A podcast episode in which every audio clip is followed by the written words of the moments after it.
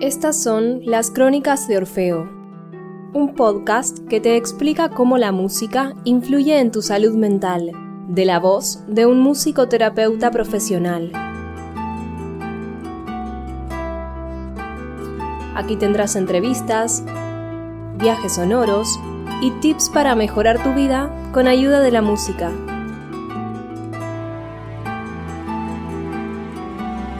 Y con ustedes su anfitrión, Aníbal Pérez.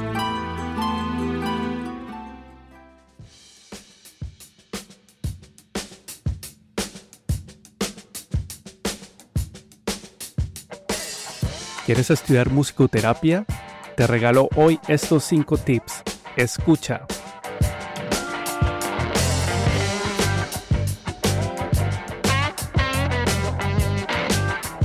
El camino que toman las personas al querer estudiar musicoterapia es muy distinto.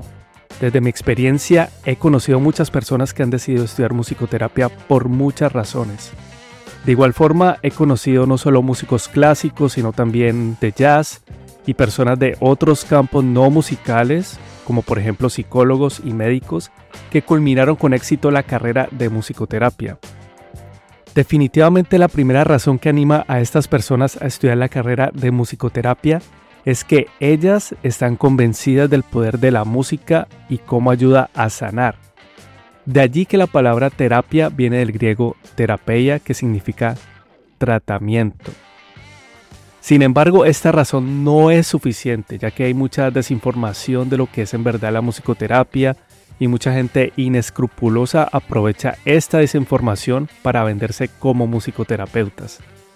Y fuera de eso, también sacan provecho vendiendo cursos que al final no te van a servir de mucho. De hecho, a mí me pasó. Yo no tomaba en serio la musicoterapia cuando estaba cursando la carrera de música como chelista. Veía a gente que se hacía llamar musicoterapeuta y tenía como un halo esotérico con sus cristales, velas y de verdad me transmitía seriedad. Por mi parte yo no iba a gastar dinero en estudiar algo que no era totalmente serio.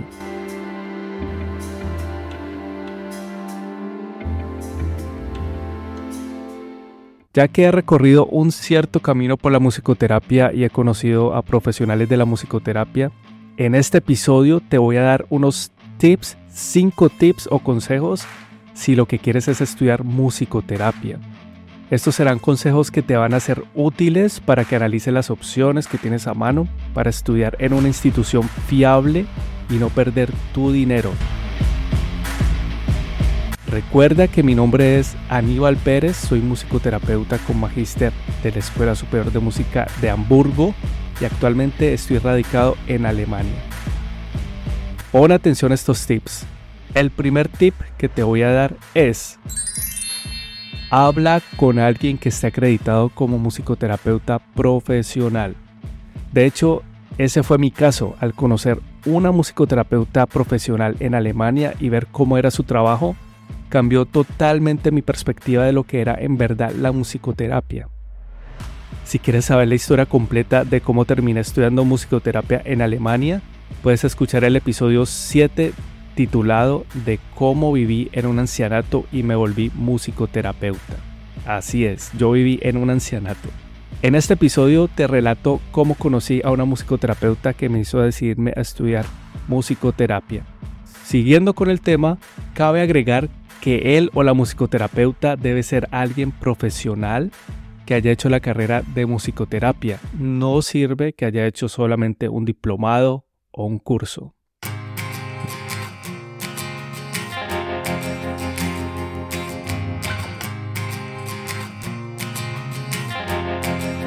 La musicoterapia es una disciplina que también cumple con estándares de calidad para sus pacientes y además la institución que brinda la formación debe tener ciertos requisitos mínimos, los cuales también te mencionaré en este episodio. ¿Y qué ocurre si no encuentras musicoterapeutas profesionales acreditados a tu alrededor? Pues bueno, en este caso puedes buscar en internet. Hay páginas relacionadas con musicoterapia. Por ejemplo, la organización a nivel mundial es la World Federation of Music Therapy y su página web es wfmt.info. Allí encontrarás información relevante y muy completa sobre musicoterapia, también con archivos descargables y documentos en español. Por supuesto, si es la primera vez que escuchas este podcast, te aconsejo escuchar el primer episodio, ¿Qué es la musicoterapia? Allí te doy una idea amplia de lo que es la musicoterapia. Por otro lado, si estás en Latinoamérica, puedes revisar la página del CLAM, C-L-A-M, o sea, el Comité Latinoamericano de Musicoterapia. Infórmate a fondo de lo que es la musicoterapia. Lee artículos académicos y libros y en lo posible en otros idiomas. Desafortunadamente, la información de musicoterapia en Internet y en español no es suficiente. Y no saber el idioma no es excusa hoy en día con todas las herramientas de traducción que brinda el Internet.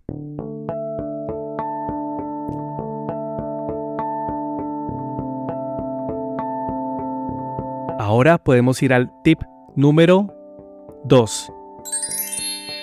Mira los sitios educativos donde está acreditada la musicoterapia en tu país. Para ello te dejo un documento de la CLAM, del comité ya mencionado, donde están todas las instituciones acreditadas para brindar la carrera de musicoterapia en Latinoamérica.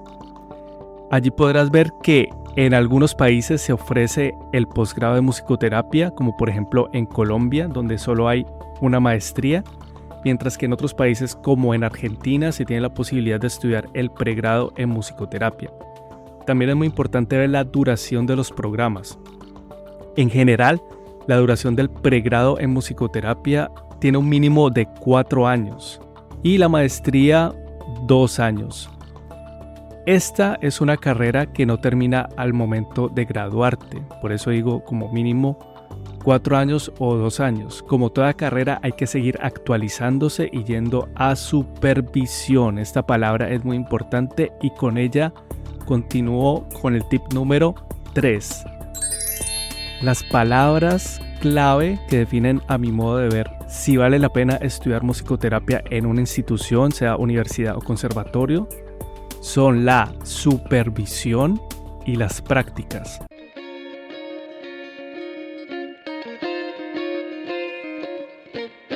No sirve de mucho que sepas toda la teoría sobre musicoterapia, que te haya leído todos los libros y créeme, estar con un grupo de pacientes y que tu mentor o supervisor te asesore es fundamental.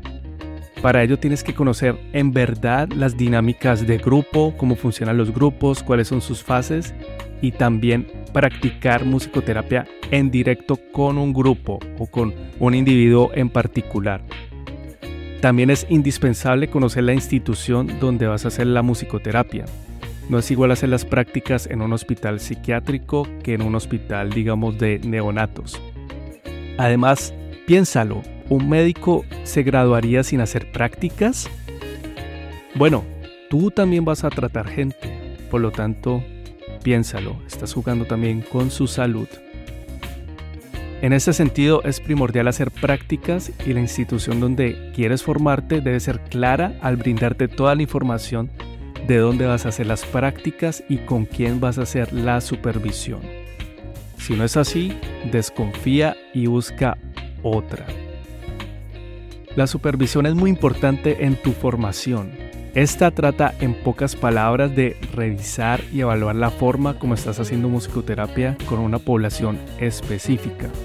Por ejemplo, población de niños con discapacidad o también población de adultos mayores. Esta es una de las formas que tenemos los musicoterapeutas para evaluar la eficacia de un tratamiento.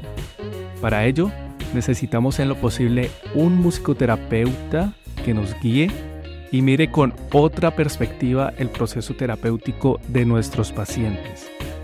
Si la universidad o institución educativa que ofrece musicoterapia no es clara con las horas de supervisión y de prácticas que tienes que hacer, también es mejor pasar de ella.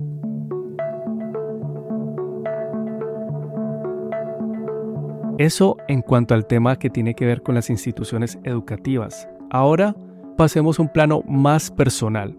Como dije al principio, he conocido médicos y psicólogos que se graduaron como musicoterapeutas. Algunos de ellos no tocaban ningún instrumento antes de empezar a estudiar musicoterapia. Por eso aquí viene mi siguiente tip. Tip número 4. Toma cursos de algún instrumento musical. En lo posible guitarra o piano que son instrumentos de acompañamiento. Y además mira los requisitos que exige la universidad o conservatorio donde vayas a estudiar. Por lo general, el nivel de interpretación no es alto para ingresar a la carrera de musicoterapia y no tienes que ser un virtuoso para estudiarla. Debes saber que al momento de hacer sesiones de musicoterapia es indispensable por lo menos saber acompañar canciones sencillas, por ejemplo, canciones infantiles y saber algo de teoría musical. Ah, y también deberías poder cantar. No importa que no tengas una voz celestial,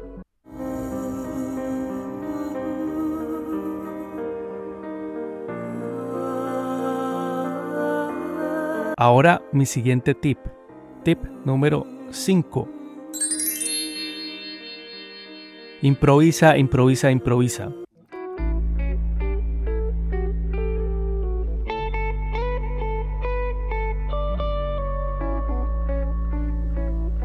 Un pilar fundamental del oficio del musicoterapeuta es la improvisación.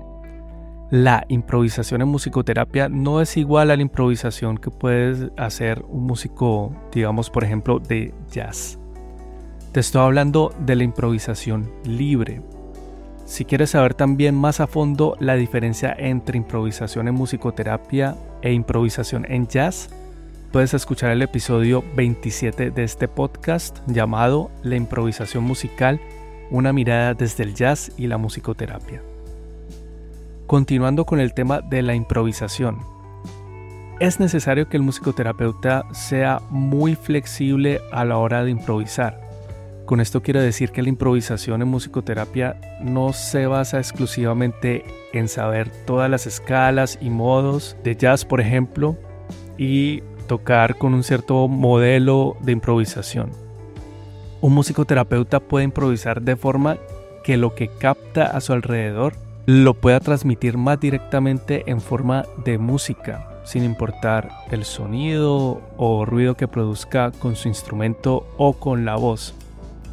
Para empezar a introducirte en el mundo de la improvisación libre, te aconsejo abrir tu oído, escuchar música nueva, hacia el principio parezca muy extraña. Hay música contemporánea también muy bella y que por ser contemporánea no significa que no transmita nada.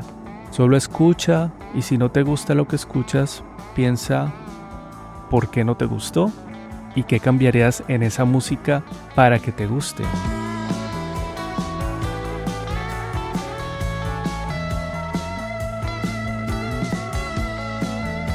Hasta aquí el episodio de hoy. Espero poderte haber ayudado un poco si no tienes ninguna idea de dónde estudiar musicoterapia y qué opciones tienes. Sin duda alguna es una carrera muy hermosa y que no te arrepentirás de haberla estudiado, claro, en el sitio apropiado. No olvides visitar mi página web www.podcastmusicoterapia.com. Próximamente estará habilitada una sesión de miembros donde compartiré material exclusivo sobre musicoterapia. E igualmente también asesoría personalizada si lo que quieres es información todavía más detallada de cómo y dónde puedes estudiar musicoterapia. Ahí resolveré todas tus dudas. También puedes apoyarme dándole seguir a las crónicas de Orfeo en tu plataforma de podcast preferida. Yo estoy en Spotify, Apple Podcast, Google Podcast, hay un montón en la red y todas son gratis. No siendo más, recuerda, te deseo buena vibra y resonancia, como Orfeo manda. Chao.